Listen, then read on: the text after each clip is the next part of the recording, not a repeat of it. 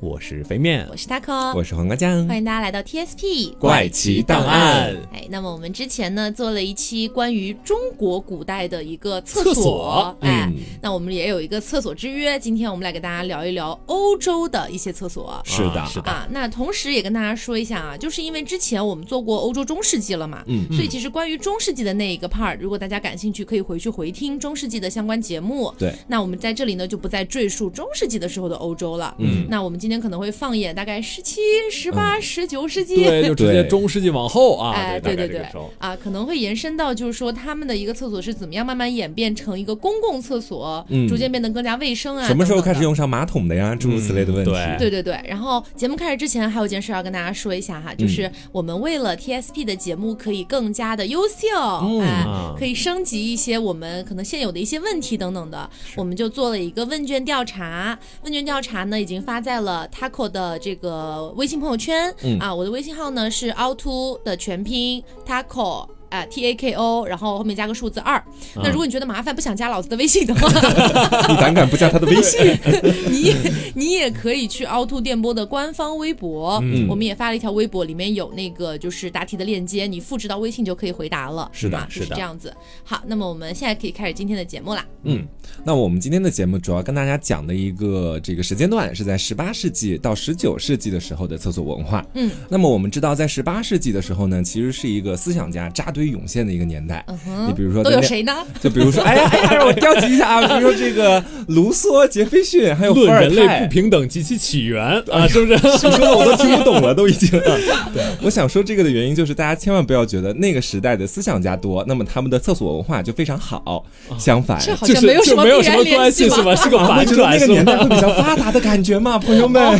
思想的发达不代表厕所的发达。对对对，他们对于这个粪便的处理问题其实没有太多的建树。啊，在那个年代里面，人们基本上使用的还是我们现在都听到的这个夜壶啊啊，封闭式的马桶或者便坑这种东西来处理粪便。嗯，你当时走到这个伦敦的街上，你就看到街头巷尾啊，可能到处都是一些动物的死尸啊，还有人们从窗台里面丢下来的垃圾呀、哦。然后这些清洁工会把这些垃圾再运到伦敦的郊区。哦。总而言之呢，垃圾在当时是一个非常大的问题。对。啊，这个垃圾里面的粪便也是一个很大的问题。是嗯，而且其实不只是呃这个伦敦这个地方，嗯。还有我们之前说的现在的一个香水之都巴黎，巴黎。啊，时尚之都，对吧？臭臭之都。对，为什么可以成为时尚之都呢？它曾经是什么样子呢？我们来看一下，就是嗯。当时有一个工程师叫维克托·孔西戴朗，他写下过这样的文字，他说：“巴黎是个腐臭的大作坊，呃，在这里啊，贫困、瘟疫和疾病纠缠在一起，清新的空气和阳光几乎是渗透不进来的。啊巴黎是一个让植物发黄枯死，每年七个小孩里要死掉四个的不祥之地，这么严重吗？对很严重。那其实跟现在的这个巴黎其实有非常大的差别，我觉得。对，我觉得进入到现代之前，人都是还蛮糙的，对死几个好像也无所谓的样子。就是你放眼现在的巴黎，满眼都是一些浪漫啊、发达啊诸如此类的名词。但是我刚听他给我讲完那一段，真的是臭臭的垃圾场，感觉是不。过听说也有种病叫什么巴黎综合症，嗯就好像当时日本东京有非常非常多的人想去巴黎，想去看一看这个世界最浪漫的地方是什么样的，嗯结果到了巴黎之后大失所望，就感觉还不如东京这种感觉。然后就会得上这种巴黎综合症。对巴黎综合症，嗯，那还有一组小小的数据呢，是一八四四年的一个普查的数据，就是说在巴黎首都嘛，一共九十一点二万人口的时候、啊，当年哈，一共嗯九十一点二万人口，据说有六十多万人都生活在肮脏的一个环境当中。啊。嗯，这个卫生情况不容乐观。是。那我们接下来就给大家来分开讲一讲当时人们所使用的这个排泄之后把它放在哪里的啊。这个用具，比如说我们前面讲过的这个夜壶或者封闭式马桶，是来一个一个给大家讲一讲啊。对，我们先来说这个夜壶，我们也叫它说便壶，嗯。对。吧大家都能明白是什么意思。它原本呢其实就是个壶，就是专门用来收集人们的排泄物的。嗯。但是啊，十八世纪开始有人玩一些新潮的东西了，因为十八世纪的时候呢，这个瓷器的制作工艺取得了非常常大的进步。哦，人们就把原本的这个看起来设计的非常了无生趣的一个夜壶，就可以把它变成一种美术工艺，你知道吧？这种改变呢，主要是源于人们发现了用硅石可以制造出某种持久亮丽的瓷器，然后呢，在这个瓷器上还可以绘画呀，或者印花呀什么的。那夜壶作为这样瓷器的一种，也可以在上面去给它涂涂画画。哦那关于此呢，还有一个挺有意思的小故事，可以跟大家分享一下。想想听，对，这个小故事的主人公呢是本杰明·富兰克林，大家应该都听说过。哦，富兰克林，嗯，对，是美国非常知名的一个政治家。嗯对对对，他在起草独立宣言几个月之后啊，这个富兰克林就远渡重洋来到了当时的法兰西，法国啊。嗯，他去法国干什么呢？考一下，他去法国呢，主要是想跟当时的法国人聊一聊啊，希望他们呢，在这个我们要造反了啊！对，在这个抗英的独立战争当中，他希望把法国拉过来做他的盟友。嗯，哦我们说这个富兰克林来到法国之后啊，一时之间，所有的人基本上都知道他来了，大家都想见识一下，哇，这个从美洲来的人究竟是个什么样子呀就呀？很受欢迎是吗？，对，对他也挺出名的。哦，然后说这个富兰克林他也很高兴，他在高兴期间呢，就允许了当时的这些法国人给他画下自己的肖像。嗯啊，等于是可以涂涂画画干嘛？然后结合到我们前面说的这个变壶的工艺也是越来越发达啊，上面可以 印画，你把两者结合一下，你就知道会发生什么样的事情了。哇，不会吧？他难道把这个人的画像画在便壶上了？对，当时的法国人把富兰克林的漫画画在了便壶的上面啊，为什么这是表达爱戴的方式吗？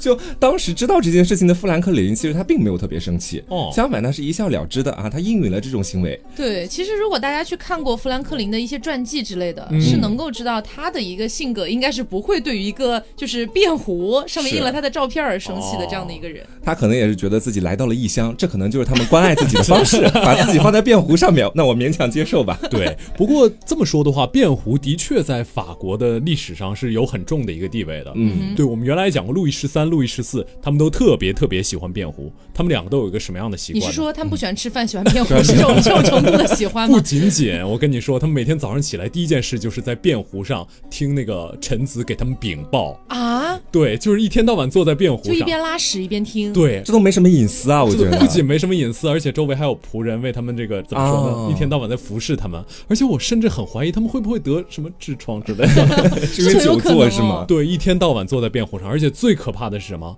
这个路易十四在用完这个便壶之后，他这个便壶还会用来干另外的事情，嗯，他会用来刮脸，就什么是在什么什么？对他就是便壶刮脸，对他用便壶里的水，然后再加上刮胡刀，直接把脸给刮掉。你确认是同一个 对，是同一个变壶。肯定不是什么洗脸盆什么的吗？你现在打个电话过去问一下，不然听众会质疑我们的。喂，我跟你说，老陆啊，这是真的，这是真的，我真的在书上看见的。然后这个东西，而且很可怕的是，这个好像是从古罗马时代就有流传下来，那个时候就有变壶一壶多用这么一说。天哪！是，然后他们这个叫古罗马的遗风。是，我觉得说这个民俗，大家可能一开始听到的时候会觉得说特别奇怪，嗯但是结合我后面我查阅的一些资料，我现在可以先给大家做一个小小的解释哈。就可能有一部分的原因是，当时的他们很多人都觉得说，人排泄一些东西是属于自己的一个本能反应。嗯啊，这些东西没有必要遮遮掩掩，或者说觉得把它偷偷藏在哪个地方一样，所以说他们可能就会 因为这种思想而逐渐外化到说可以一壶多用。当然，这只是我的一个猜测啊，对，是这个样子。我觉得这种思想好像也有多重的反复，就有的时候好像排便是蛮不礼貌的，有的时候好像还赞颂排便。对，而且有好像我看完很多资料之后，我发现一个现象，嗯就呃，从我们的角度上理解，就是因为排便它毕竟是一个暴露生殖部分的一个行为嘛。对但是好像在那个时候的人们，他们会觉得说排泄这个行为和比如说一些呃隐喻上面的东西，嗯是分开的。就是它虽然都是用这个部位，但是我在排便啊、排尿啊，好像就被别人看到也不是什么太大的事情。这是一个低贱的生殖器。对，但是如果是就比如说这用手啊，自己去安慰自己啊等等的，嗯好像就不能被看见，是，他们在这方面分得这么开，但我觉得 奇怪。都应该都应该就是让人觉得有点害羞的感觉啊，这两件事情都是一个东西，它在不同用处的时候就有不同的，对，反正就有点奇怪。嗯，是，那因为前面的时候飞面说的主要是这个路易十三、十四嘛，对吧？那么我们现在跟大家讲讲，就是当时富兰克林到了法国之后啊，当时这个法国国王路易十六。他就发现了自己的一个嫔妃嗯也迷上老六啊。对，迷上了这个富兰克林。啊你想想，就是在这个后宫当中，有一个自己的嫔妃爱上了他国的一个人，而且还是政要的这种感觉。对，高层政治人物。你，觉得路易十六会怎么样？会非常开心。你真的是看这种历史看多了。，NTR 狂喜。啊，对他也没有到开心的地步啊，他就是送了一个刻有富兰克林漫画的这个夜壶给这个妃子当生日礼物，哦仅此而已。但远远没到你说的开起心啊。来还是很开心但。听起来怎么总觉得怪怪的？我感觉 我觉得算是一种成全。对你的爱是手放开是吗？对，然后我们说完这个小故事之后，再来说一说，在法国这个地方，其实有人喜欢夜壶，嗯啊，在上面印画，也有人会厌恶夜壶。为什么会厌恶这个东西呢？主要是说啊，在这个十八世纪的法国民间，有一些家庭主妇，他们会拿这个夜壶当武器，就是不管是用来防身、御夫或者干嘛的，都会用上你，是说泼屎吗？就是把它当一个冷兵器的那种感觉。拖把战士天下无敌是吧？对，这故事怎么说的呢？说法国有个画家叫让巴蒂斯·格鲁兹啊，他的妻子就是这个样子。这个格鲁兹的头部被妻子用夜壶猛击了数次，但是他觉得啊，我只是受了一点轻伤，好像也没有那么严重。但是为什么狂？喜。对，为什么这些女人，为什么这些怒火中烧的家庭主妇就这么爱拿夜壶当武器呢？嗯在当时也是引起了很多男人的这个愤慨的心情，哦也发表了很多文章来驳斥他们啊。所以其实最后也没有研究出来他们为什么会这样。其实我觉得这个跟国内有一个现象挺像的，嗯就是你们有没有觉得小时候家长打孩子一般都拿什么打？鸡毛掸子啊，你们哎，那么那么古派吗？我觉得是拿顺，我觉得是拿手边一些顺手的东西打，你知道啊，那可能我们家不太一样吧。嗯我们家就永远拿衣架打。啊？啊，就就就那个穿就是衣衣服挂上去那个衣架，就好狠毒的拿衣架打。心啊！你知道，太狠了吧？但是我好像可也不知道是川渝地区还是怎么样吧，嗯反正我身边很多朋友小时候都有这种经历，就拿衣架子打，被衣架然后暴揍，对，衣架子打断，就那种。但是你也说很奇怪，为什么他们就要拿衣架打？可能随机选跟这个定的东西。对对对，可能就跟这个夜壶有点类似吧，嗯。比较随机。嗯，是我们看完了法兰西那边怎么使用夜壶，再把眼光放到这个爱尔兰和苏格兰这边来。嗯啊，我们说在这两个地方的人们呢，他们在举行宴会前啊，往往都会买很多的夜壶，哎，为 对为什么呢？倒不是 倒不是把喝的酒倒进去让宾客们喝，不是这样的啊。不是打来刮脸。群架不是，我？知道你你们在想什么，但不是这样的。这是主要是宾客们喝的都比较醉了之后，那么有有的宾客可能就会去上厕所或者干嘛的嘛。啊那你知道，一个喝醉的人上厕所上这种夜壶，他很有可能就会对，一不小心。掉下去。对，呃啊，啊不是夜壶会掉下去，夜壶怎么掉进去啊？不是粪坑怎么掉下去？是好好好好好，他是可能会把这个夜壶踩碎呀，或者弄得它就是支离破碎的这种感觉。这倒对是了。但是当时的人们觉得说，宾客把夜壶弄坏，显示的是当天这个主人的照顾十分的周到 啊，就宾客玩的很高兴，对，大家一起砸夜壶、摔夜壶这种感觉，嗯喝的你知道？够多，对，而且我想象的就是，可能有的人是排泄完之后 再把夜壶弄碎的，所以就很有可能在一个办宴会的主人家里面，满地都是那种碎掉的夜壶碎片以及尿液，都有可能。那么好的好的听众朋友们下一个问题了听到这里啊，先预警一下，后面口味可能会更重。嗯如果你此时正在吃饭啊，请放下手中的汉堡啊，不是，或者放下手中的手机啊，让他们放下吃饭的东西来听我们的节目。不。是我说反了，就是可以在不吃饭的时候选择收听啊。对，当时的这个苏格兰人和爱尔兰人，他们在宴会之后，因为要购置这种大量的夜壶，因此而声名远扬、嗯。啊，就是因为这样的一个典故在其中。嗯。嗯，那其实大家也知道，就是像每一个不管是什么时代、什么国家，有一个东西是大家都热衷去用它的，但是这并不代表所有人都能用到它，嗯因为总会有一些平民阶层，就是比较贫困的那种居民。然后呢，比如说在一八四七年，有一个法国的报纸叫《市政通报》，上面有一个读者哈去给那个报纸写信，嗯当中写到说，商店之间的所有间隔地带。所有能够通车辆的大门的拐角处，嗯还有所有街道的尽头，所有人行道旁的树木，都已经成成了巴黎人的小便处。哇，就是可能即便在家中有便壶，也不一定能在外面随地的找到便壶。嗯啊、所以就可能会随地大小便这个样子。哎呀，我觉得这个在那那那个年代真的是我觉得非常清口味的一件事情了，不对然他们能怎么办呢？而且还说，在巴黎正在撒尿的人，嗯仿佛是一种神圣不可侵犯的感觉。怎么说呢？正在进化，哎，怎么说呢？因为比如说哈，你看到有个人在随地大小便，嗯那其实可能就会有人站出来制止他一下，对你不能随地大小便你。好没素质呀，对怎么会这么说？对吧？？我们会这么理解吧？是啊但其实并不会。怎么大家还要向他跪下来？凭什么？阻止我大小便不是吗？旁边的人可能就是无动于衷，嗯就是可能也不会看他，也不会阻止他。然后不一会儿呢，那个人的尿液哈，可能就顺着那个凹凸不平的路就流到了旁边围观的人的脚边啊！啊。但是即便流到了脚边，他也不会说什么。我以为旁观的人会用手指轻轻捻一点尿液，舔一舔。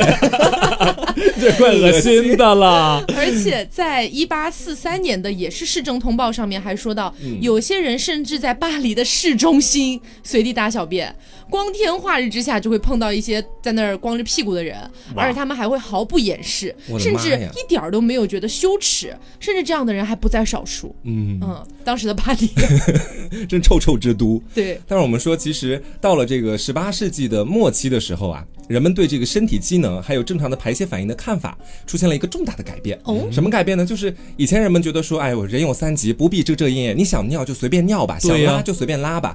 但是十八世纪末期的时候，他们觉得说，这种人体的正常反应成为了需要遮掩或者说刻意忽略的一种东西。嗯，那么以此呢，也影响到了很多人在使用这个排泄装置的时候发生了一些变化。嗯，当时的很多这个匠人啊，他们都会用自己的巧思把这个夜壶隐藏进家里面的某个家具或者某个装置当中去。嗯那这样的话就可以让人不是第一眼看到就是夜壶就是要拉屎撒尿的。哦，就是隐蔽起来了。对，当时出现了一个家具叫做夜桌。啊，这个桌子 其实一般出现在人们的这个卧室当中，不是在桌子上拉屎撒尿。我们今天讲也是稍微通人性一点的，好吗？好的，好的。对，这个夜桌呢，它主要就是像橱柜一样大小，它的里面呢可以容纳一到两个夜壶，但是它上面应该还有一层木板是盖上去的，嗯所以在这上面你也可以放置脸盆呐、或者水壶诸如此类的东不西。熏吗？熏呐、这就是它的一个最大的缺陷，唯一的缺点就是那个臭味儿让人受不了。是让人受不了。对，但是还有另外一种臭味，就是其实那个时候除了用夜壶的人之外，还有另外一种更加古老的厕所。嗯，这个厕所大家猜猜是建在这个屋子的哪里？建在屋子的厕所，坐北朝南，你这话问的我不没有知道咋接。没有，它是建在这个屋子的正中央。正中央。啊对，不仅建在这个屋子的正中央，而且还要建在正中央的阁楼上。哎，啊玄学里面这样说容易撞鬼啊。是吗？你忽然化身风水大师没，有，是这样的，他们这么说的，就是因为因为为什么是这样呢？因为气味啊，嗯它是一般来说比较轻的，他是的。们认为气味会往上飘，他们认为气味不会往下走，然后之后他们就把厕所建在这个屋顶的阁楼上面。但是问题就来了，问题是他们接下来的屎这些东西是往下走的，他们会倒下去。他们不是倒下去，这个是他们会修一个管子，理论上来讲是应该通到他们各自的粪坑里，嗯但实际上是很难的，因为这个粪坑是有固定的标准，比如说法国政府会要求你啊，你必须建五十厘米的这个墙壁，把这个粪坑跟其他的部分就是阻隔起来。哦，但是有的时候，他们那个平民就觉得，哎呀，为什么要这样，很费太麻劲烦了还是还是直接到街上吗？那个既方便也没人说。对，而且还有一个问题是什么呢？就是他们那个楼层啊，因为那个时候没有像咱们现在这种制式的建筑嘛，嗯，所以那个时候建筑都是千奇百怪的，花样频出，所以他们那个里面的水管会走得非常非常之复杂。嗯，而且那个时候，就是因为它制作这个水管的工艺不会像今天这样能弄塑料这些东西，嗯，他们那个水管可能也是陶瓷制的，所以一到夏天的时候，那个水管的味道 简直令人难以忍受。令人难以忍受。而且最可怕的是下雨的时候，嗯据说下雨的时候，整个屋子都会散发出可怕的味道。哦，嗯，对，其实飞面说的这个在法国是有体现的。比如说拿破仑一世，他就颁布了一个法令，这个法令呢是本身在一八零九年就发布过的，然后他在一八一九年又重申了一遍，就是说每一家每一户这位业主哈，你必须要确保 你自己要修建这个化粪池，啊，而且这个化还不一定是化粪池，就粪池也行。对自己要修建自己的粪坑。对粪坑，然后你要保证它是密封良好的。密封良好。对，就是整个给它完全封死，不让外不让味道跑出来。嗯但是这份文件它又没有规定说你这个坐便器是什么样的结构，也没有规定下水管的结构。嗯所以一旦那些东西，比如说像飞面讲的，万一它是陶瓷做的，嗯 它出现了一个破裂，就一定会有那种臭味儿。因为其实，在一八零五年，少谢、杜比特朗和特纳尔三个人就已经确定了，就是可能会在外面闻到那种恶臭的一个根源。嗯，它是由硫化铵和氢硫酸构成的。这两这蛮危险的，是不是有毒啊？呃，对对对，其实是有毒的，因为这两种气味混合起来，闻起来像臭鸡蛋。哦，嗯，你不觉得好像？虽然我不是学化学的哈，嗯，，对，但是总觉得说闻到臭鸡蛋的味道，好像就会你就觉得它有毒会爆炸好像好像有这么一个说法，说掏粪工在进入这个掏粪区就是工作的时候，有可能嗯会面临短暂失明，对，而且熏晕了，熏熏瞎了。没错，而且当时在法国还有专门的掏粪工，就因为这个气味中毒身亡的。哦，嗯太臭了，是，就据说那个那个时候的形容是这个样子的：粪便堆积成柱状，一直到马桶口，啊然后东西等爆满的管子爆裂之后，整个房子就成了臭气弥漫，然后没有人离开，因为大家已经习惯了这种恶心的场面。啊 对，然后他们甚至羡慕农民，说农民可以在野外自由的大小便，实在是太幸福了。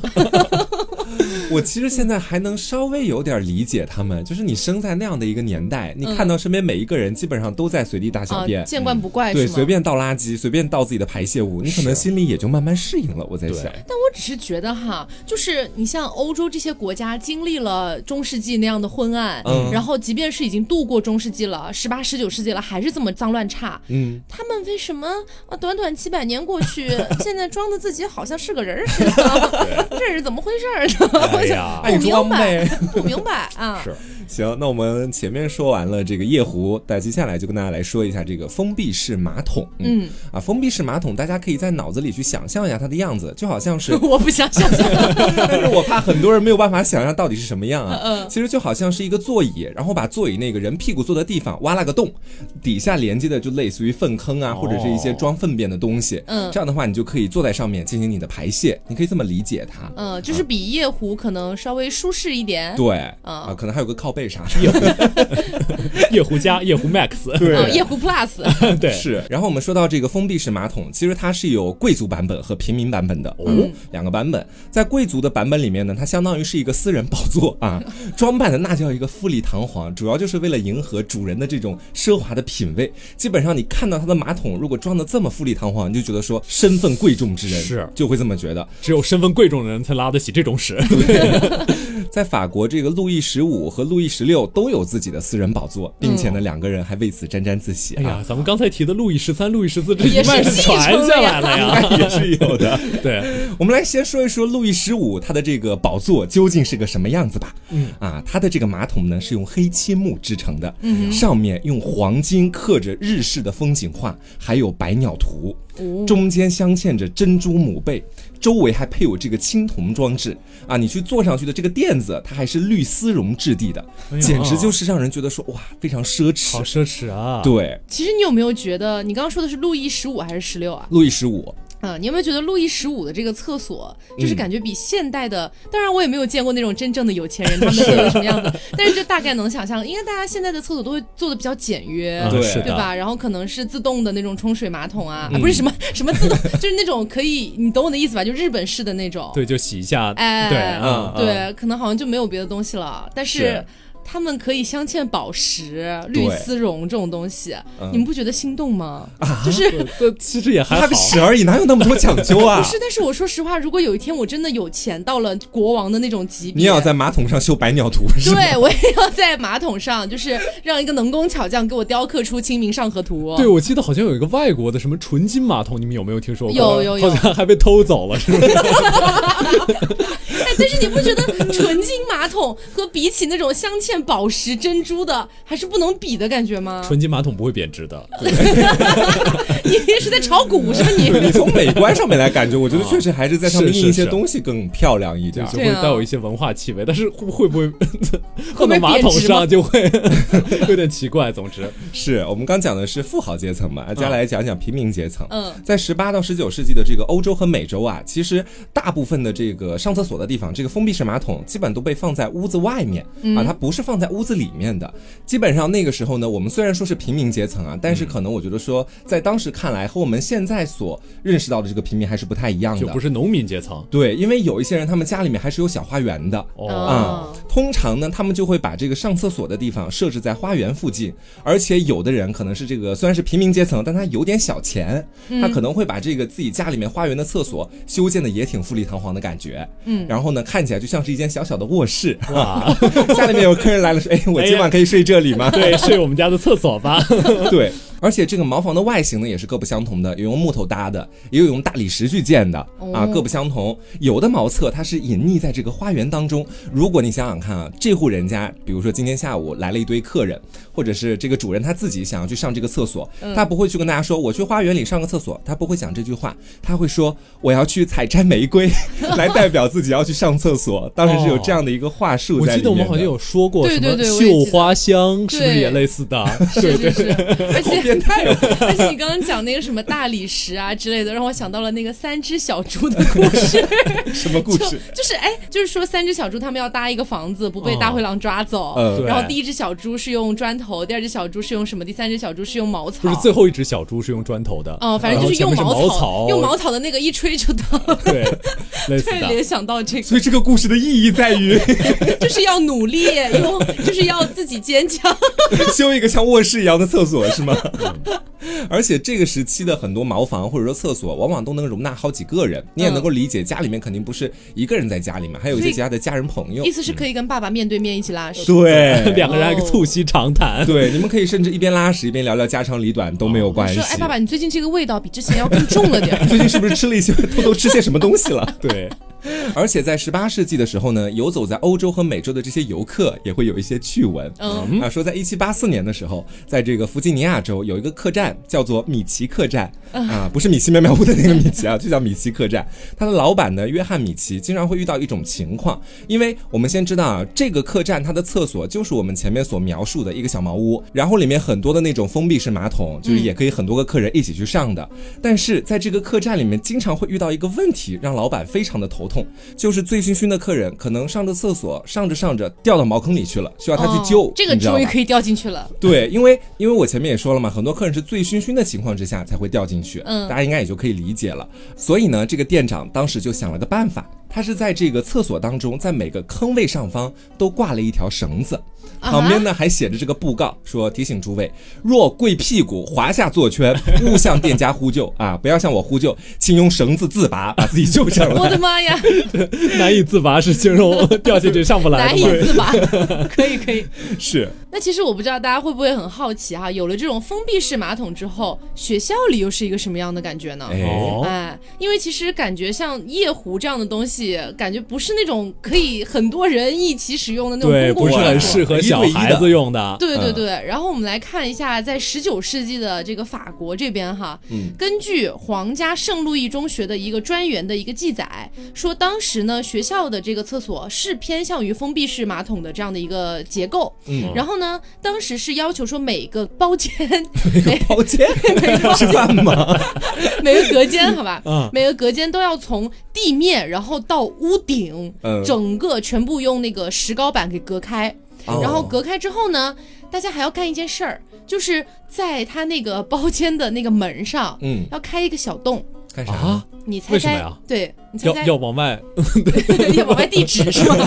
不是，是因为当时的学校，就像我们前面讲的，嗯他们认为你在厕所排泄，我是可以看你排泄的，但是我担心你在厕所里面就是手淫，哦，他们觉得这样的事情是邪恶的，所以老师会经常的可能在那个 就是包间的，洞里面偷偷看，对，他会偷偷看学生上厕所。封建思想好害人呐、哇，我真的觉得好变态啊！而且那个时候相当于是一个很严格的那种性管控这样的一个感觉。哇，那现在看的话，简直全都是恋童癖。对、啊，我其实很难想象那些学生的日常生活，就可能上厕所坐着坐着，突然看见那个洞外面有一个眼睛正在盯着自己。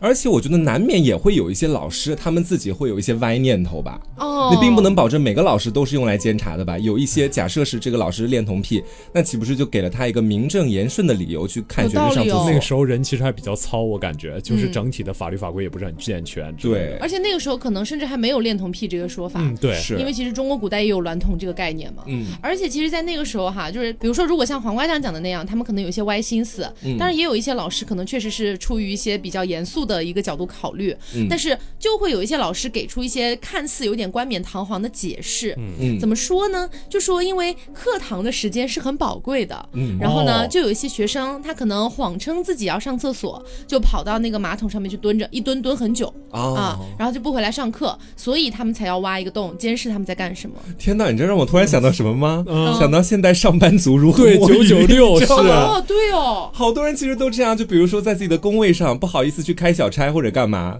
转眼就到公司的厕所里面去上厕所。对对对对，好像有这么说法。然后之后有的大公司会出对策，你上厕所时间不能超过十分钟什么的。啊我觉得这真的其实挺吓人的。是，嗯，而且其实像当时有一些，像我们刚刚说的，已经是皇家圣路易中学了，嗯啊，就可能说抓学习抓的比较紧哈。然后，然后我们再来看一下别的一些平民小学，有一些小学是没有这样严格的隔离措施的，但是呢，当时也有一份提交给巴黎市初等教育中央委员会的一个文件，它的作者呢是艾罗医生，他在里面就毫不掩饰的写道，说这些学校啊就不这样做的学校是有伤风化，同时也有损健康的。啊，嗯，简单来讲就是他觉得如果不这样去操作的话，其实是对学生反而不好的。哦，就抓教育抓的还是蛮严的。我真的觉得 有点不可理喻，其实。啊是。嗯嗯然后我们这个时候还可以再说一下，就海上，呃，其实刚才咱们有聊到这个封闭式厕所，海上也是有，一般来说会有一个封闭式厕所的，嗯但是由于海上的船员很多，哦所以大家可以想一想，他们会去哪里解决？海边，对，我觉得应该是在船上直接把排泄物排到大海里吧。，对他们直接在船头解决，这也挺方便的。其实我但是。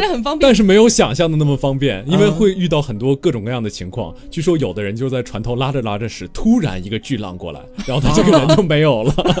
天哪，还有可能是突如其来的海风，它有可能你拉了什么就直接一下子吹到你自己，身上去了。对，全都给你返回来。好恶心啊！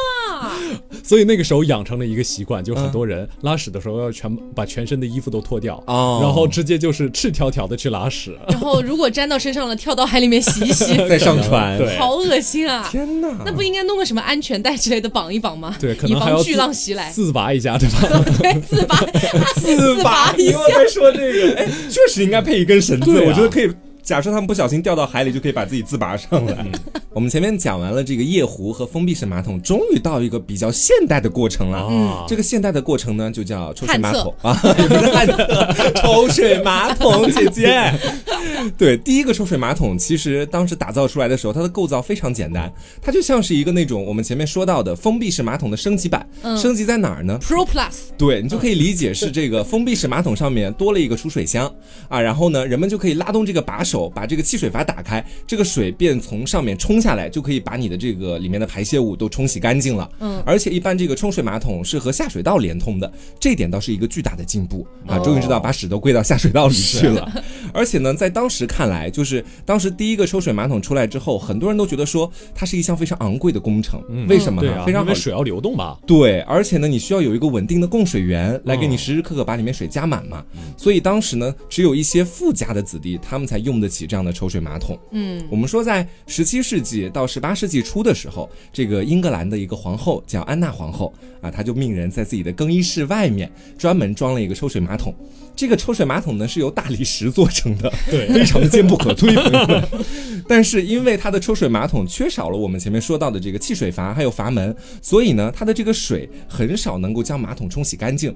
它就是做了一个表水流面工作太。小了，就越用越臭，越用越臭。对，就是一个形式主义工作，就是我用上了这个抽水马桶，皇室贵族，哎，只能用这个。但是呢，其实并没有做出太大的改变。而且在十八世纪的时候，有不少的居民，他们对于这个室内的抽水马桶就将信将疑，觉得说到底能不能冲干净啊？反正我们家也买不起。我觉得说，那不妨诋毁一下他吧，可能会这么想。当时一个作家叫做霍勒斯·沃波尔，他就坚称，只有腐化堕落的人才会使用抽水马桶。啊，其他我们这些干净的人只会使用封闭式马桶。为什你么？怎么觉得？这怎么还出鄙视链了？其实我觉得也可以理解，就是人类。仇富心态吧。呃，有一部分这个在其中，我觉得还有一个是人们对于自己未知的事物，或者说还不了解的东西的时候，嗯总会好像试图先天的带一点保守的心态。对，而且可能会给他戴上一顶偏见的帽子。对对对对对，嗯好像是这个样子的。然后到了十八世纪的晚期，终于迎来了一个非常好的消息，因为终于有人对那个原本非常简陋的抽水马桶看不过去了，啊，他要改动一下。而这一次的改动，就为下一个世纪出现的我们现在所使用的现代马桶铺平了一个道路。大家永远记住这两个人的名字，好 的好的，他 改变了人类的历史。我觉得，嗯，这两个人分别叫做亚历山大·卡明斯和约瑟夫·布拉马。嗯，约瑟夫·布拉马是我要着重跟大家讲一下的。怎么这么这么有卓越贡献的两个人，感觉没咋听过？怎么回事儿？对呀、就是就像我们现在去问到，你知道马桶的发明者是谁吗？好像也没有人知道这个东西。不是不是，刚刚这个其实是对原本的马桶进行改造的一个人、哦啊。我们来着重说一下这个约瑟夫·卡拉马。是约瑟夫·卡拉马让马桶里面的水呈螺旋状转动啊，哦这是他的一个重大发明。哦这样子，大家有没有发现，当里面的水开始螺旋式转动的时候，就可以把马桶里面的那些排泄物清洗的比较干净。对，是这样子。同时呢，这个布拉玛还发明了水压机、安全锁，诸如此类的东西啊，就是一些在马桶设计上比较细节的东西。马桶发明家对，可以算是马桶改动家，啊，我觉得。改动家，而且呢，在这个布拉玛改良之后的马桶啊，在之后历史的九十八年里面，他设计的这个抽水马桶一直都是 number one 的那种感觉，Number one，对没有人能超越。再说一遍，你再说一遍。Number one，没有人能超越他设计的马桶。我这啊脑子有病，我拽个屁的英文，我真的是还 还是一个大家都知道的第一名。正是我们前面说到的这两个人，他打造了现代马桶的雏形，成为了我们我们前面所说到的这个人类历史上浓墨重彩的一笔。哎，其实真的很伟大哎。对，你说如果没有他们这样改动的话，假如说呃，可能后面也会出现类似的一些新的一些工程师啊、科学家去对它进行改造，嗯，但是人类的那种臭臭的历史可能又会往后推很多年。对，它其实如果你往大了说，是终结了一个臭臭的历史，哦让越来越多的人开始终于把自己的排泄物放到了一个正确的地方。然后我们说，就算是我们前面说到的两位伟大的发明家发明出来了这个改良马桶之后，嗯还是有很多人不相信，还骂吗？还是骂的，有很多人顾忌的。一种原因就是我们前面说到的那个作家说的啊，使用这个抽水马桶的都是一些堕落的人什么的啊，影响到了当时很多平民的看法。然后还有另外的一部分原因呢，其实就是因为有很多人他们从前用惯了那种封闭式马桶，或者说便壶，觉得哎呀多好用啊，干啥要换呢？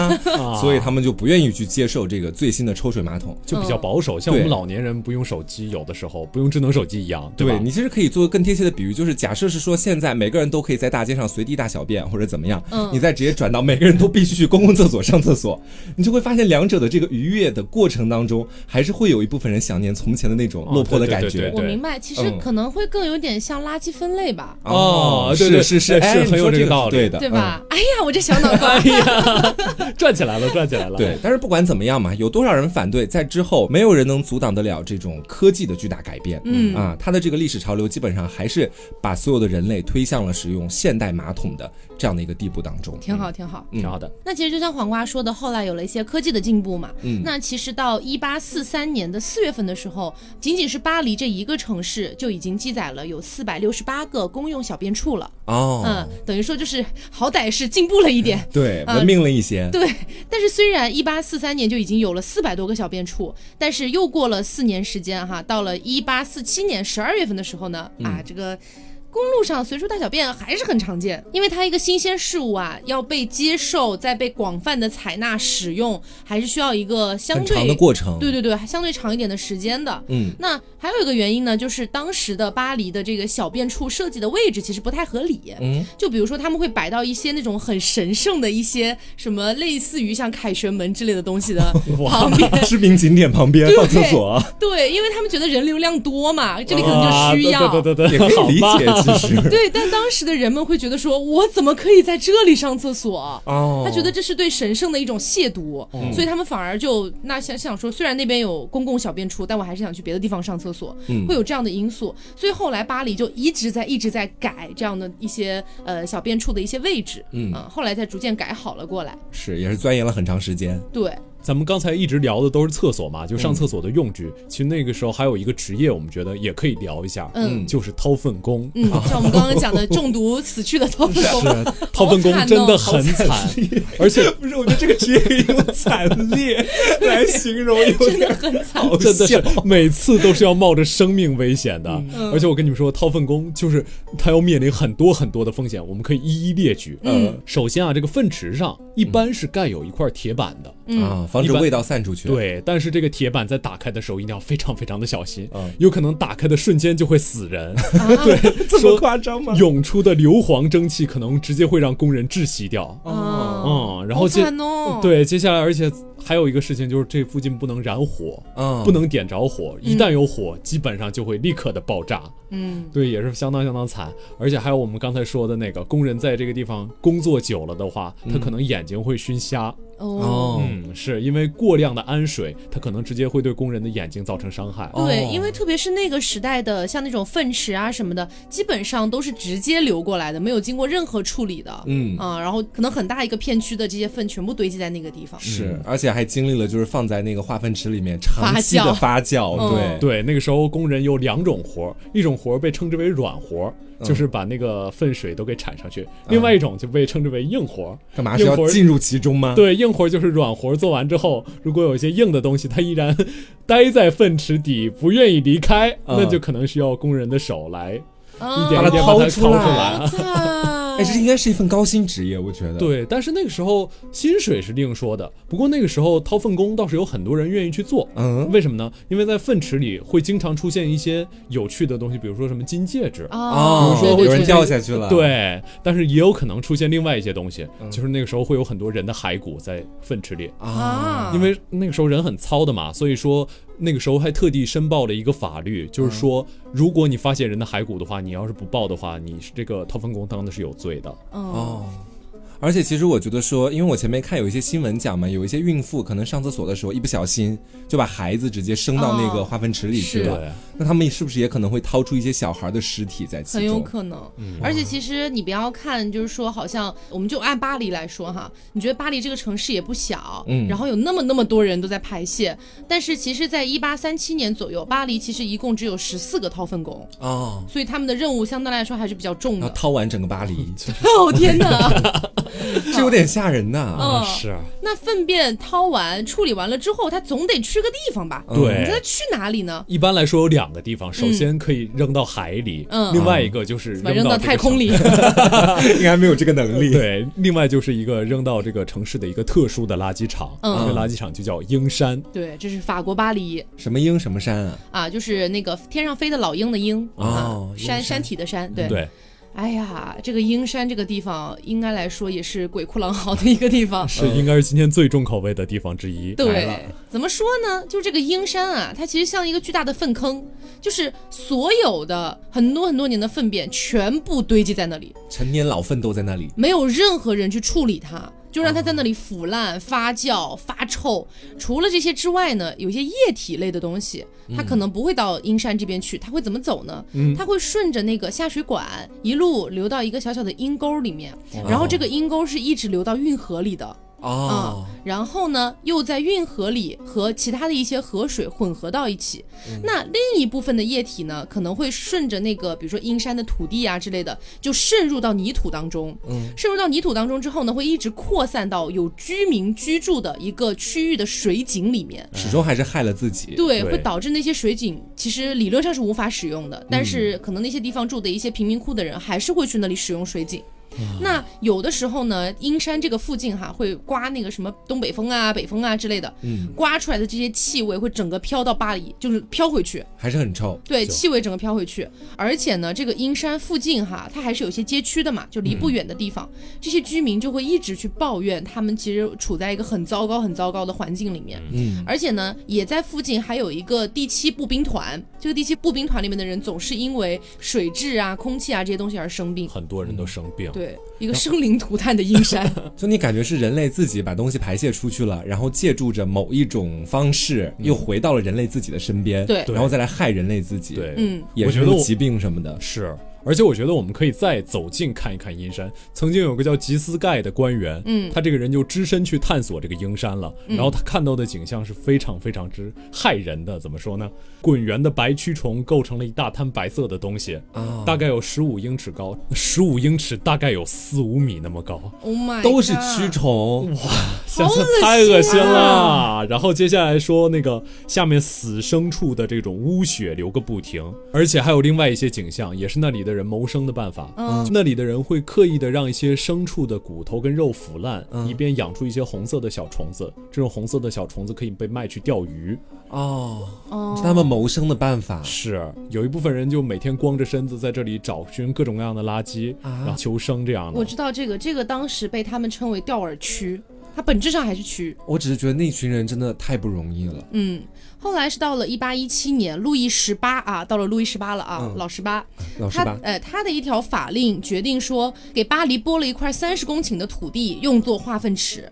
啊，本来想到说阴山终于可以解放了，那块地方终于可以不会有四五米高的蛆虫了，但是工程迟迟没有动工，为什么呢？是因为那块地是属于奥尔良公爵的，他就不愿意说在我的领地附近你要建一个大型的化粪池，那我该怎么办？对，所以一直拖拖拖，你知道拖了多久？一八一七年发布的哦，一直到一八四九年，哦，阴山才终于结束了那样的一个悲惨的历史。嗯，所以其实，在整个十九世纪前半叶之前，巴黎都是一个。我们可以理解为巨大的呃臭都露天化粪池这种感觉吧露天粪池，嗯，嗯所以其实今天就是跟大家比较重口味的啊，嗯，聊了一下这个欧洲的啊，哎厕所，厕所的一个历史是的，啊，相信大家觉得活在中国应该很不错吧？很幸福当代中对，因。为我觉得其实即便是一八几几年或者一七几几年的中国，嗯，也不会像欧洲这么可怕。是的，嗯，像我们上次讲，如果大家没有印象了，可以回去回听一下哦。是的然后大家也不要忘了，我们 TSP 做了一个小小的问卷调查，听众满意度的调查，希望大家都可以去看一下。有两个方法，第一个方法呢是加 Taco 的微信，Taco 的微信号是凹凸 Taco 二。凹凸呢就是凹凸的全拼，嗯，Taco 是 T A K O，最后是数字二、啊，这样就可以加到我的微信，在我的朋友圈就有分享这个链接。嗯那如果说你不想加老师的微信 啊，再重申一遍啊，为什么敢的？你怎么敢的？Why？为为什么不想加老师的微信？如果你不想的话啊，可以去看一下我们的凹凸电波的官方微博，就叫做凹凸电波。然后我们也分享了这个问卷的链接，呃希望大家都可以去帮我们填写一下，也能帮助我们的节目做得更好。对，嗯也能帮助我们更了解你们。嗯，没错。那我们今天节目就到这里啦，我是飞面，我是 Taco，我是黄瓜酱，那我们下周再见，拜拜。